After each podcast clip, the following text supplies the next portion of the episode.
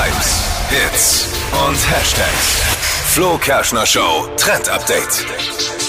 Für die Mutigen ist jetzt schon Zeit für offene Schuhe. Der Frühling, der packt gerade alles raus.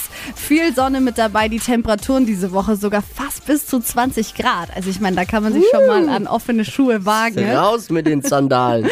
Und dieser Schuhtrend für 2022 ist perfekt. Ist bequem, flach und sorgt trotzdem für super lange Beine.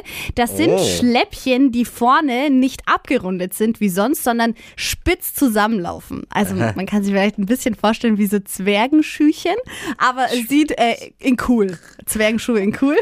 Aber ich finde das Wort Schläppchen schon so süß. Ja, ne? Ja, Schläppchen. Schläppchen. Für, für den Frühling. Gibt's aktuell in super vielen Varianten zu kaufen, auch mit so kleinen Schleifen vorne dran, Glitzer oder auch ganz neutral. Und das Coole daran, äh, durch diese Spitze wird euer Bein eben optisch gestreckt, wie bei hohen Schuhen, nur halt in flach. Perfekt jetzt fürs Frühlingskleid.